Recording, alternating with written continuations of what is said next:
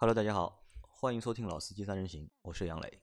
大家好，我是老倪。呃，今天只有我和老倪两个人给大家做节目。那在节目开始之前，我先和大家说一下我们商城的事，因为可能大家已经看到我在朋友圈发的那条视频了。其实我们的商城还没有正式上线，预计的话，快的话可能会在这周周末或者是下周的周中，就是这个商城才会上线。我昨天发那条视频的原因是什么呢？是因为我们商城就搞了一个会员制嘛，对吧？就是这个做法可能就是有的人喜欢，有的人不喜欢。就其实很有很多小伙伴就是想充值我们，想给我们一点资源。对吧？之前有人就是直接发红包给我的，转账给我的，都有很多吧。但我觉得那个还直接收大家的钱呢，就比较奇怪一点。所以就是我们现在在商城上，我们先搞了一个会员制，就等于我们以后老司机是一个会员制的一个社团或者是一个小小的社区，对吧？因为我发那个视频只是想做一下一个就是压力测试，对吧？看一下大家看到这个视频之后会骂的人多还是赞的人多，对吧？如果很多人一片骂声的话，那可能我这个商城我就关掉了，就不开了。但是没想到那个商城开了之后，我我都没有说这个商城在哪里，就很多我们的老听众啊，就是他们他们会去找，他们已经找到了我那个就是测试版的商城，并且就是购买了我们的会员卡。对，昨天一个晚上卖掉了二十五张。我早上醒来一看手机啊，短信一看哦，我自己都吓一跳。那在这里啊，就首先就是 感谢大家对我们的支持。那第二呢，是我们这个商城还没有正式上线，就里面我们还在做内部测试，很多地方都还有问题的。就比如说昨天很多小伙伴买了卡之后，他并没有拿到他的积分，嗯，对吧？所以现在大家不要急着拿，对吧？等我们后面，我们都到后面会有一期专门的节目去聊聊聊我们那个商城，我们会把我们那个商城说的非常透，告诉你我们这个商城到底是怎么玩的。嗯，其实这个东西我觉得。还蛮好玩的，因为我是研究了蛮久，就想了一套套路来圈大家的钱或者来割大家的韭菜。好吧，那这个事情我们放在后面，我们会单开节目聊这个事情。那今天大家听到这期节目应该是接近三幺五了，已经。那每年的三幺五都是消费者的吐槽日、权益日吧，对吧？就是你你说是吐槽日，其实是一个权益日。那每年我们都可以看到，在三幺五的前后啊。会爆对，会爆出很多的事件，各方面的就是和产品质量有关的事件。但是啊，今年我看了一下，汽车类的嗯事情好像不多。因为我们回想一下，去年三幺五的时候，我们都大家都觉得 CRV 的那个机油增多那个事件可能会上三幺五的晚会，嗯，但是没想到 CRV 是上了。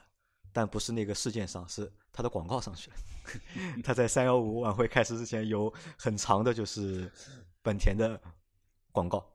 那今年的话，其实到现在为止，好像没有看到正儿八经的，就是和质量有关的问题。包括我们在喜马拉雅，我们有个小群嘛，就是喜马拉雅很多节目，就我们大家有一个主编、主播有一个群，那里面有喜马拉雅的编辑，他们也希望我们能够在三幺五这个时间段。能够做一些和就是汽车质量相关的节目，那我们就应平台的要求，做了这样的一期节目。那我们聊一个什么话题呢？就是这个事情，我不知道大家是不是都知道，在前一阵网上有一篇文章，对吧？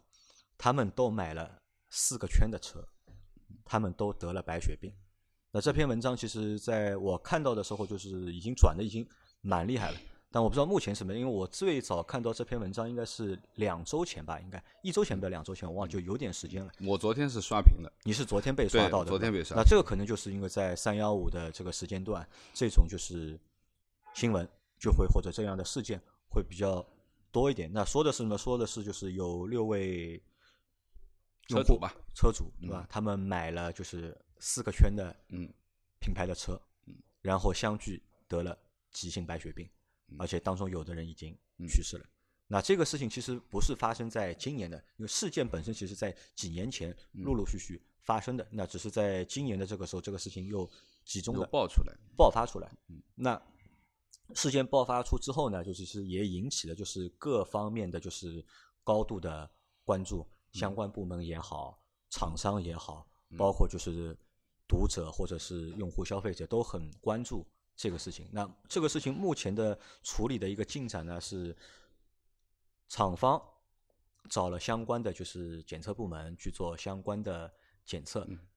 检测的结果是合格，合格，嗯，对吧？那这个我们我们不去讨论这个东西到底是，因为你得了白白血病这件事，其实我觉得是一件非常让人遗憾的事情。啊，对真的是真的是让人遗憾的事情，对吧？但但是到底是为什么会得白血病？其实这个我觉得有很多的原因，嗯那可能就是和车市有关，那也可能没有关，但多多少少我觉得是难逃干系的，有会有一点诱因。那那所以呢，我们在今天的节目里呢，就是我要让老倪来我们来和我们科普一下车内的一个空气的一个问题，因为老倪之前在做就是空气治理的一个项目，而且做了蛮长时间，那个项目其实做的还不错，对吧？发展的就是非常好吧，应该。嗯，就是老倪在这几年里面也半成变成了半个就是空气治理的专家，拍砖的砖吧。啊，排山的砖，对吧？好，那我们今天让老倪来先聊一聊，就是你觉你是怎么看待这件事情的？呃，我觉得对于车辆的这个异味的这个问题啊，其实是老话题了老话题，嗯啊。其实说实话，每辆车都有，多多少少而已啊。有的可能比较严重，啊，有的呢可能呃相对轻微一点，啊而且不管是高端的车和低端的车，对吧？都会有异味，对，而且异味还不一样，对吧？低端车有低端车的异味，对，高端车有高端车的异味，所以说呢，这个这个这个事情其实是一个老生常谈的事情啊，就是说我们从新购买一辆车，你可能会面对这辆新车的异味，因因为很多朋友在说啊，呃，也有很多客户和说，他说啊，你我的车子有味道，那我会先问他你是什么味道什，么味道？嗯那这个因为异味这两个字其实太宽泛了，嗯，其实对于一辆新车而言，你可能会面临的就是它的一些新车的异味，我们称之为 TVOC 的异味，啊，甲醛也好啊，什么也好。那么还有一些呢，就是我们正常在车辆使用当中可能还会产生的异味。我新车没有味道了，但是我正常在使用当中还会，因为有人嘛，他肯定就会有细菌、有微生物，对不对？那么包括可能我在不当的使用，我在车子里面吃东西啊，或者什么东西啊打翻了在车子里面啊，或者抽烟啊，这也是会产生一种异味。还有一种就是我们说的，呃，你抽烟也是一种特别的异味。那么对于我们而言，这个异味我们把它划成三个方面去考虑啊，一个是新车，一个是旧车。那么这两种完全不一样，一种是 TVOC，一种是微生物。那么还有呢，就是我们称之为既不是呃新车的这个 TVOC，也不是微生物，是吧嗯？只是油烟、香烟，我们称之为非蛋白质异味。非蛋白质对对对对，其实微生物是属于蛋白质异味。那么先要搞明白这个异味到底是什么东西，对不对？那么你才会有一些解决的方法。这个异味其实分三大类，三大类，对吧？新车的一个异味，新车异味和使用后，其实使用后有两种微生物异味一种是微蛋白质异味生物的异味，还有一种就是其他的异味。对啊那么，呃，其实我们就着今天这件事情在聊啊，其实基本上就是新车啊所带来的这些异味。我相信大家买一辆新车的时候，多多少少你可以闻得到车子里面有些味道。有的人觉得这是新车味儿，有的人觉得这是皮子的味道，也有觉得人可能他有体感了，或者说他觉得哎呦很呛，或者说完全有点眼睛痛啊等等。其实这就是我们称之为新车的异味。那么，既然已经说到了新车的异味呢，其实，呃，国家其实也是有这这方面的标准的。就关于一辆车子出厂，其实很早就有一些关于车辆方面，比如说二零零七年发布的一些，呃，车内挥发性有机物啊和全同类物质的一个采样的一个测试啊，它都是有一个标准的有些嗯标准的，包括我们说的这个二零一一年发布的这个 GB 杠 T 这个，我们叫这个二七六三零。它在一六年还做了一个修订啊，就是乘用车内的一个空气质量的一个规范的一个一个文件。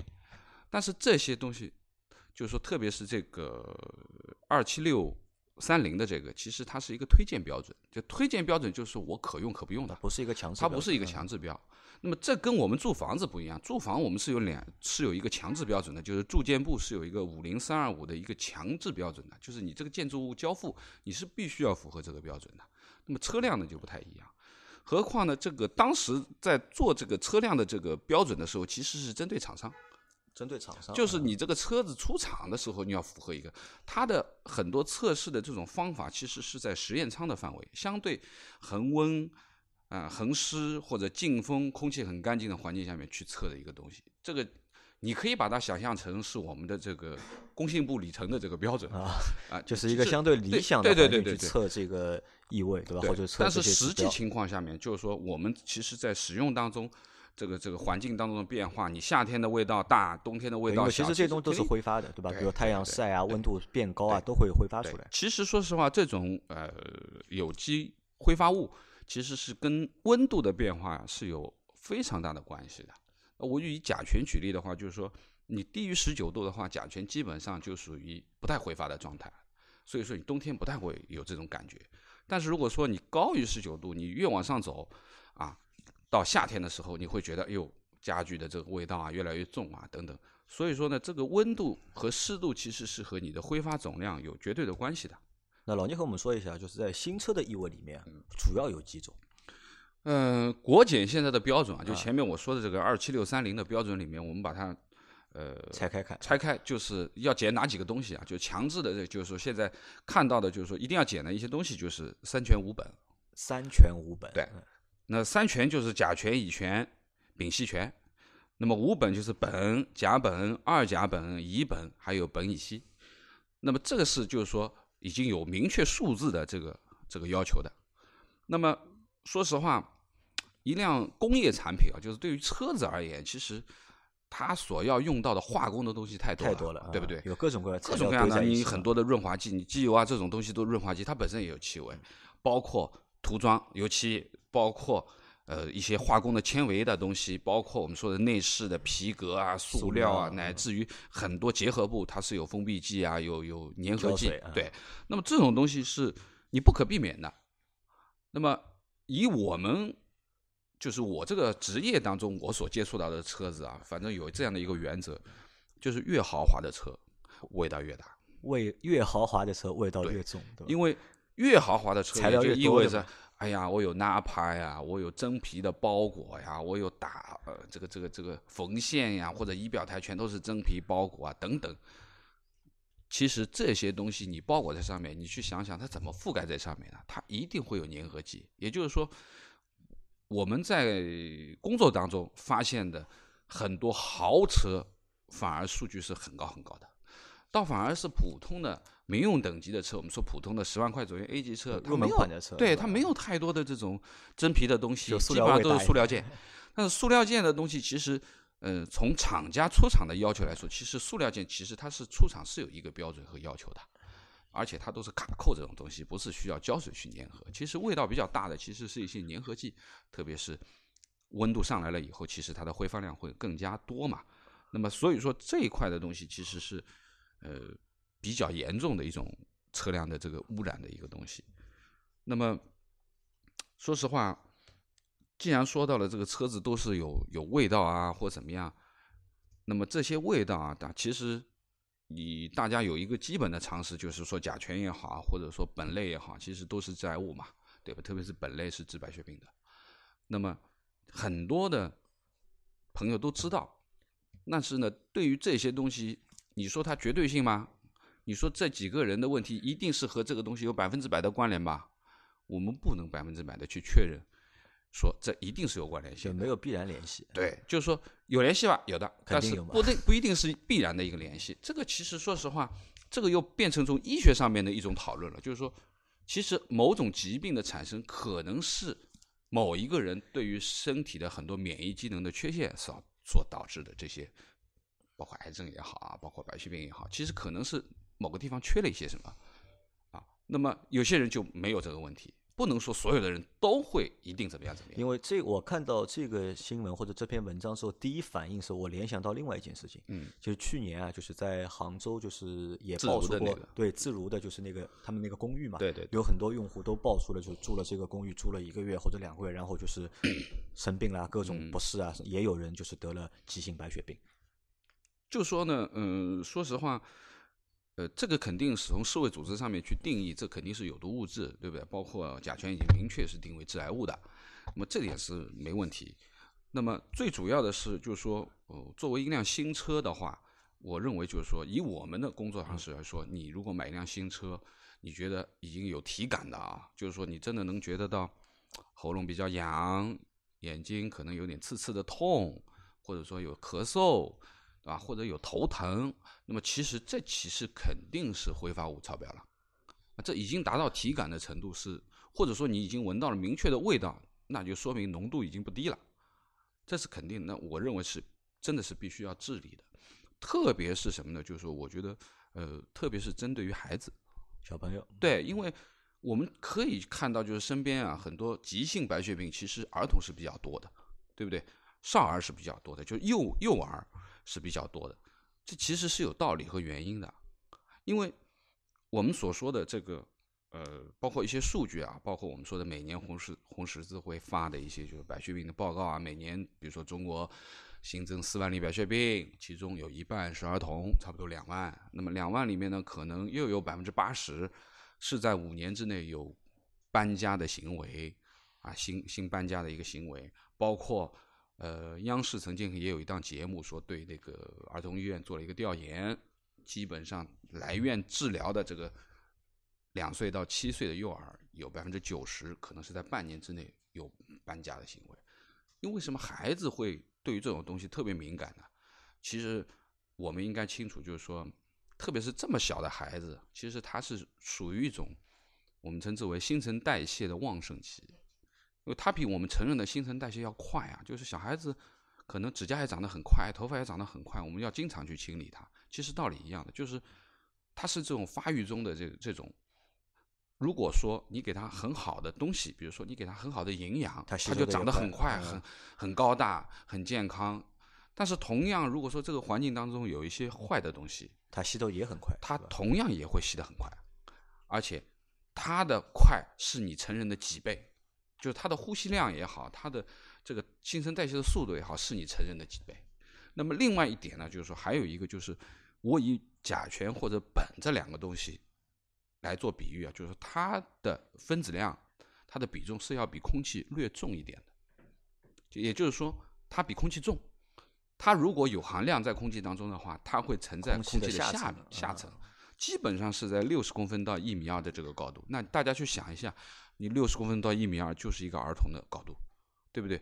那么也就是说，同样的房间里面有甲醛浓度，孩子吸收的浓度会比你高，浓度会比你大。它又是一个新陈代谢的旺盛期，它是一个发育的，那么它的反应也会比你快。就是同样房间里面，有可能你二十年以后你才会发觉你患病了，但是有可能孩子五年就发作出来了。什么原因？就是因为他吸的量又比你大，浓度又比你高，而且他会很快的发病。为什么说是两岁到七岁的幼儿？其实这是有一定的道理的。那当然，那说到这里，我有一个问题啊，就是前面已经老倪说了，就是新车为什么会有味道，对吧？味道三全五本嘛。嗯。那其实你想，就车现在造到现在，中国的汽车工业那么发达了，我认为就在制造能力上那么发达了，那为什么在这个上面就是不能够做到，就是有一个更高的标准或者是更好的标准呢？呃，我觉得啊，就是说，其实。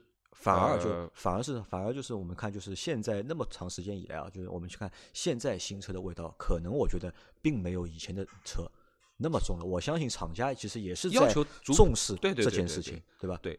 那么要求呢，其实是逐渐逐渐在提高的。那我相信就是现在最新出厂的车，它的标准就是说我们说的，我们其实也有一些。工业的客户啊，就针对于车厂的配套的，我们也有这种客户。其实他对于这个他已经找到了我们，就说明他对这件事情是重视的，对不对？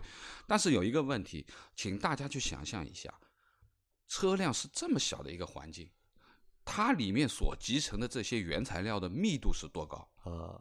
你能理解吗？就是说，如果说这一块板材它本身这块内饰板，它单独检验是合格的，因为是这个厂出的，它就出这个内饰板。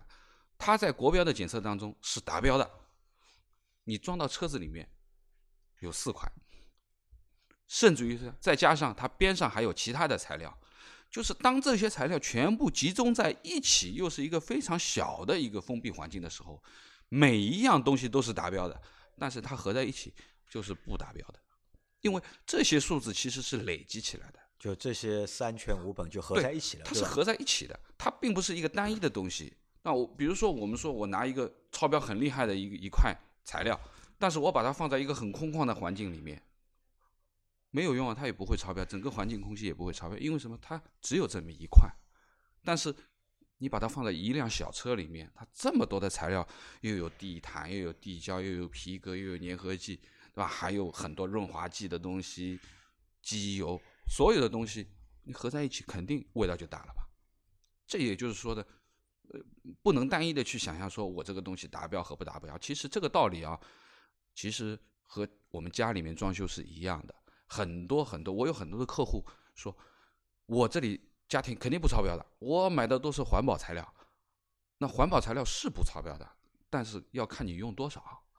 如果你整个家里面都用满了，那你还是会超标。就算它环保，但是量上去了，空间没有变化，空间还这么大。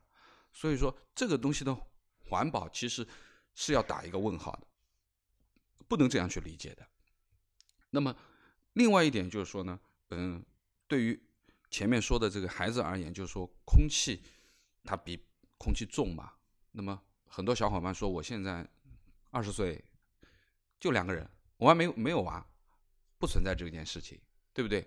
那说实话，如果你家里面有超标，你躺下来的时候，你肯定没有疫苗啊，对对不对？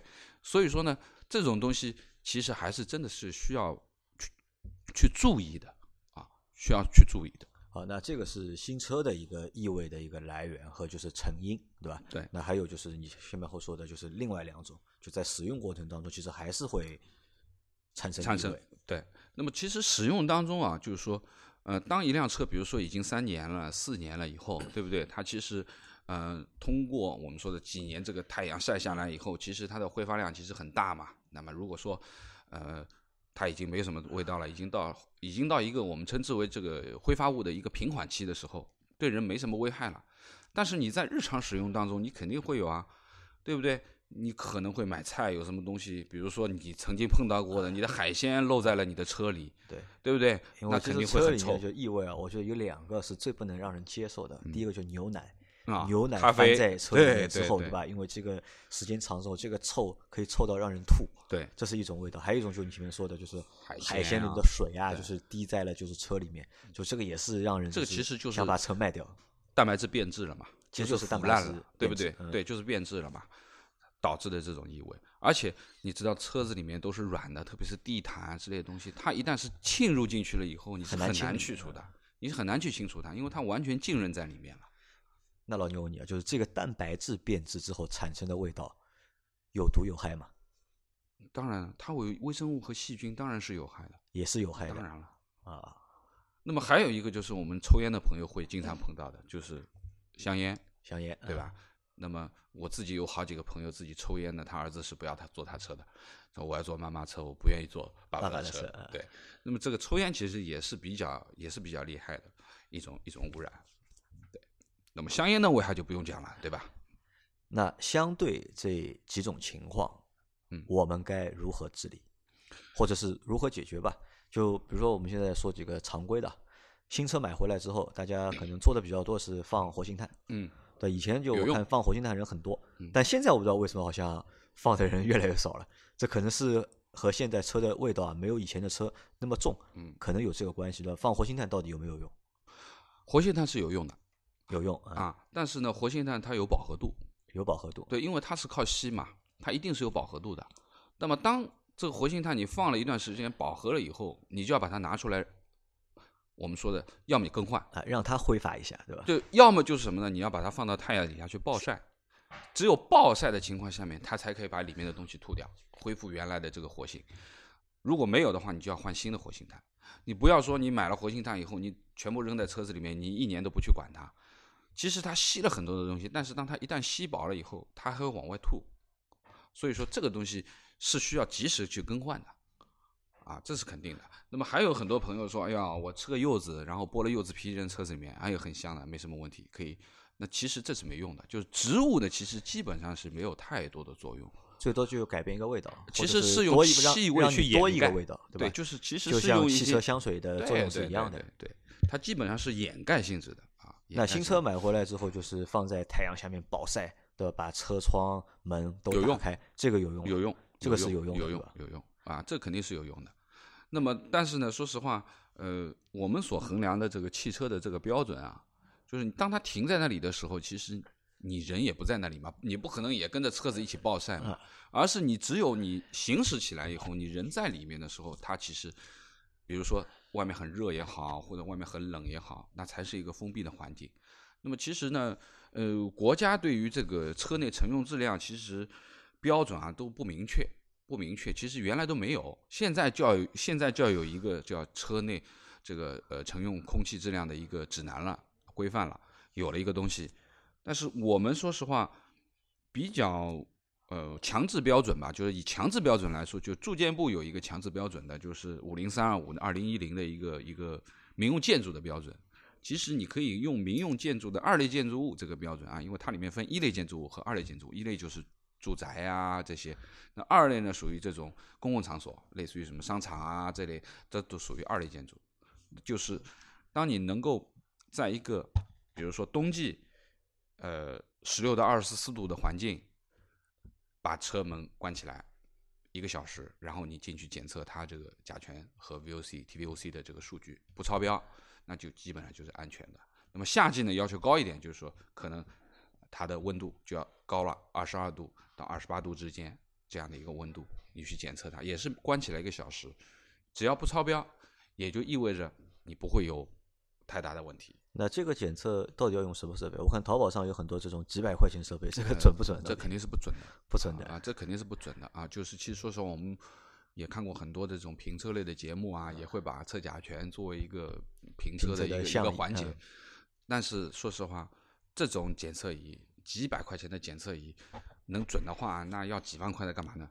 对不对？或者说，我们说要用 CMA 的这种抽取空气的这种化学的检测方法干嘛呢？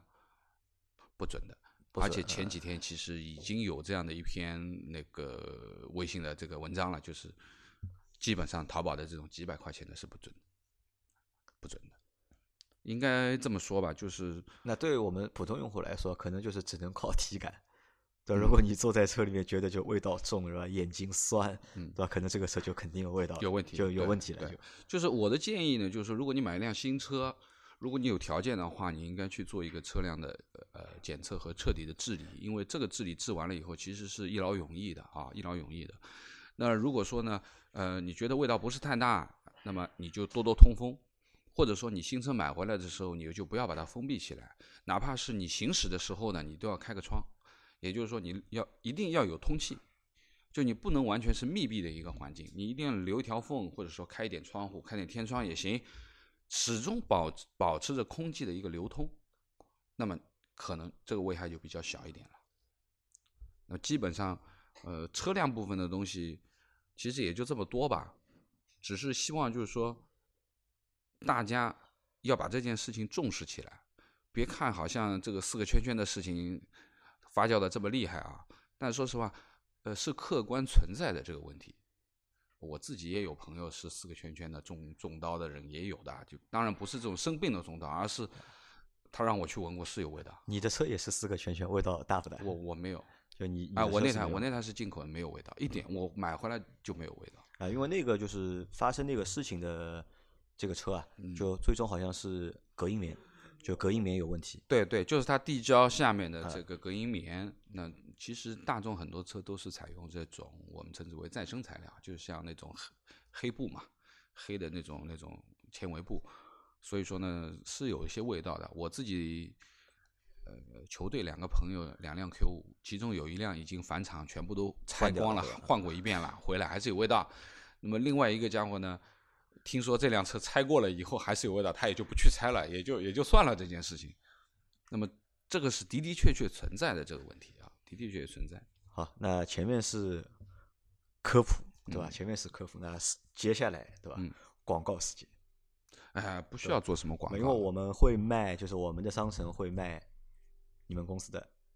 产品，嗯，那可我们简单说一下吧，就是如果我们遇到这样的一个情况，就车里面有味道，就通过最简单的一个方式怎么去解决，就使用你们的产品。呃，在我这里啊，就是说，其实呃，我们群里面其实也有几个车友已经做过整车的治理的，包括北京有个朋友，上海也有啊，那个我们那个 Trip Two 也也也做过整车治理的。那么这个其实是最好的解决方法，就是你永久性的解决。当然，这个是需要施工的，需要有一些专业度，需要花点时间啊，可能相对费用也会偏高一点，因为这是需要花时间的。那么另外就是简易的方法呢，其实我们是有一些简易的喷雾产品的，就是有我们有两款，一款是 TVOC 的喷雾，一款是三合一的喷雾。那 TVOC 顾名思义就是针对于新车异味的，如果说你新车买回来。车子里面有这个严重的这个味道，你可以使用它去治理。当然，这个剂量是不足以让你做到永久性保持的，但是它可以维持一段时间。但是你维持一段时间，你做一下，维持一段做一下，那特别是在夏季的时候去使用，效果会更好。因为我们这个产品本身它是一个需要温度，就生物酶的一个产品，它好像我们温度越好越好。广州的老马买了你这个就是喷雾的对啊，对啊，对啊，他用的很好啊。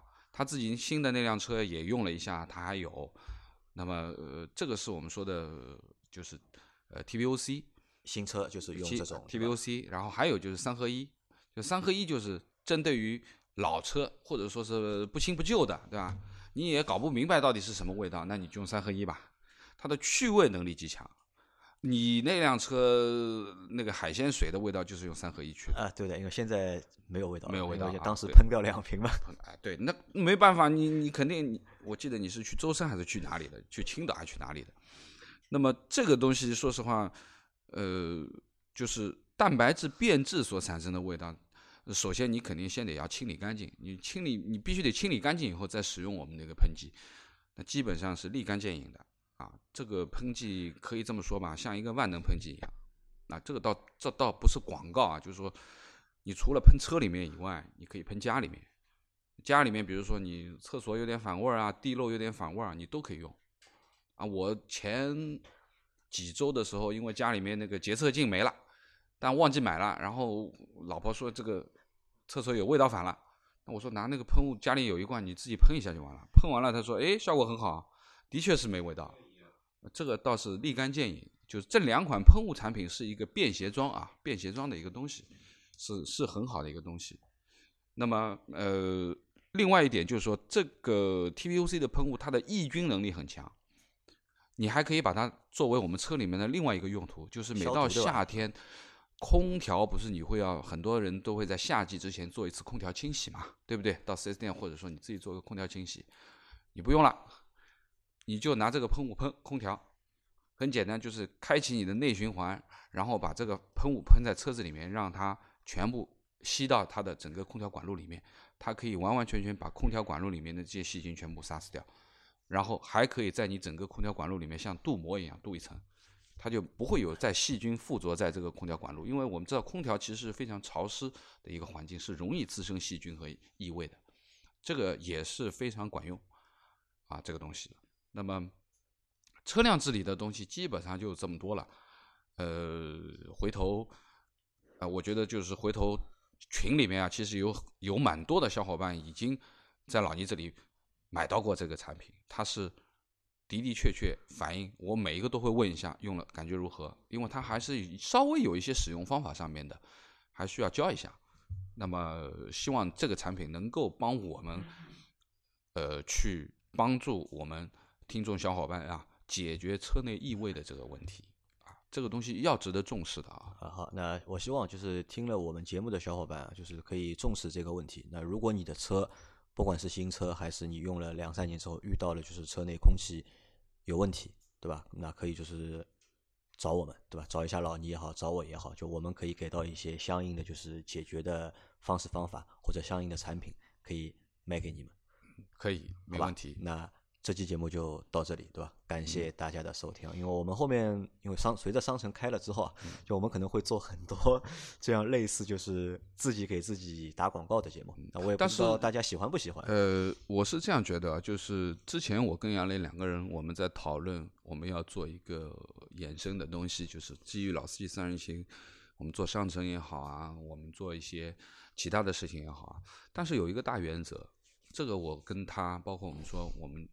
几个主播都是有共识的，就是说，跟车子有关系的东西，用在车子里面的东西，我们必须是我们自己都体验过，对我们亲历、我们试过、亲测过、自己用过，而且我们要达成统一的意见，而不是说我说好，杨磊说不行，那肯定不会给大家的。我相信我们未来我们商城里面能够选得上、排得上的东西，一定是我们自己有体会的。那说到这里，正好有个小插曲啊，还记得就是去年来找我们的那家人家吧？那个节能环。啊，节能啊环，因为在去年过年，在今年过年前吧，就是有我们两个都装了对，有一个厂 家来找到我们，嗯希望我们的节目能够帮他们做广告。嗯就他们有一个产品是一个远红外的一个节嗯能环，通过两个远红外的装置装在进油管和进气管上面，对对，它去通过远红外去改变就是分子的排列，嗯，让就是这个油就是烧更有规则更有规则，啊或者烧它的效率效率更高更高。对吧？就是那那就是在听那个产品介绍的过程当中，就是听着还蛮有道理的，就做了很多实验，就是让我们看，我们觉得都还蛮有道理的。嗯然后我们就拿了两套产品，就是装在了就是我们自己的车上面，但实际的使用下来，就是并没有一个明显的一个目前还没有看到效果太明显。就我把我那套已经拆下来了，嗯，你给我已经阿 Q 了吗？对我拆下来装到了阿 Q 的 G 幺八上面。啊，他那辆费油的家伙，哎让他看一下，就到底效果好不好？呃，我我要说一下，就是这我也装了这台，装了这个，那我的感觉呢，有点用，啊，不是特别明显，就是说有用是有用的。这个有用可以体现在两个部分，一个是我的确从过年前到过年后，我的综合油耗降了零点二，就是我的表显就降了零点二，这是有的。第二个呢，就是我正常情况下在平路的状态下面，不是爬坡啊，就是我在稳住油门的时候，车子不会掉档。也就是说，你车车速在降嘛，你肯定会掉档嘛，四档减三档，对不对？那么我正常稳住这个油门，车子不掉档的这个状态，我的最低转速在降低，就是原来可能我是一千四百转左右，我可以稳住这个油门，档位不掉的啊，在平路啊，我现在可以降到一千两百转，也就是说下来了两百转。那变相而言，可能就是在节油，说明它的燃烧效率和它的功率在提升嘛，那它不掉档嘛。那我觉得这个东西还有待于我们可能还要再花一点时间，花个两三个月时间去验证一下这个东西好不好。上我觉得这个东西是没有太大效果的。那在这里啊，就是如果大家对市面上有一些你们觉得好奇的产品，嗯，对吧？你们觉得哎不知道这个东西是真的还是假的，可以告诉我们，我们来帮你们测我们去把东西买回来，我们自己来测，对就是试一下这个东西到底是真的还是假的。对那这个也会变成我们后面节目的一个衍生出来的一个新的节目的类型。我们变三幺五了吗？呃，我们不是三幺五，就用户体验嘛，对吧？就就是说那些就是汽车用用品的一些测评体验，嗯对吧？如果有好的东西，那我们也卖，对吧？有不好的东西，我们就去戳穿它。嗯，好吧，那这期节目就到这里，感谢大家的收听，谢谢。拜拜。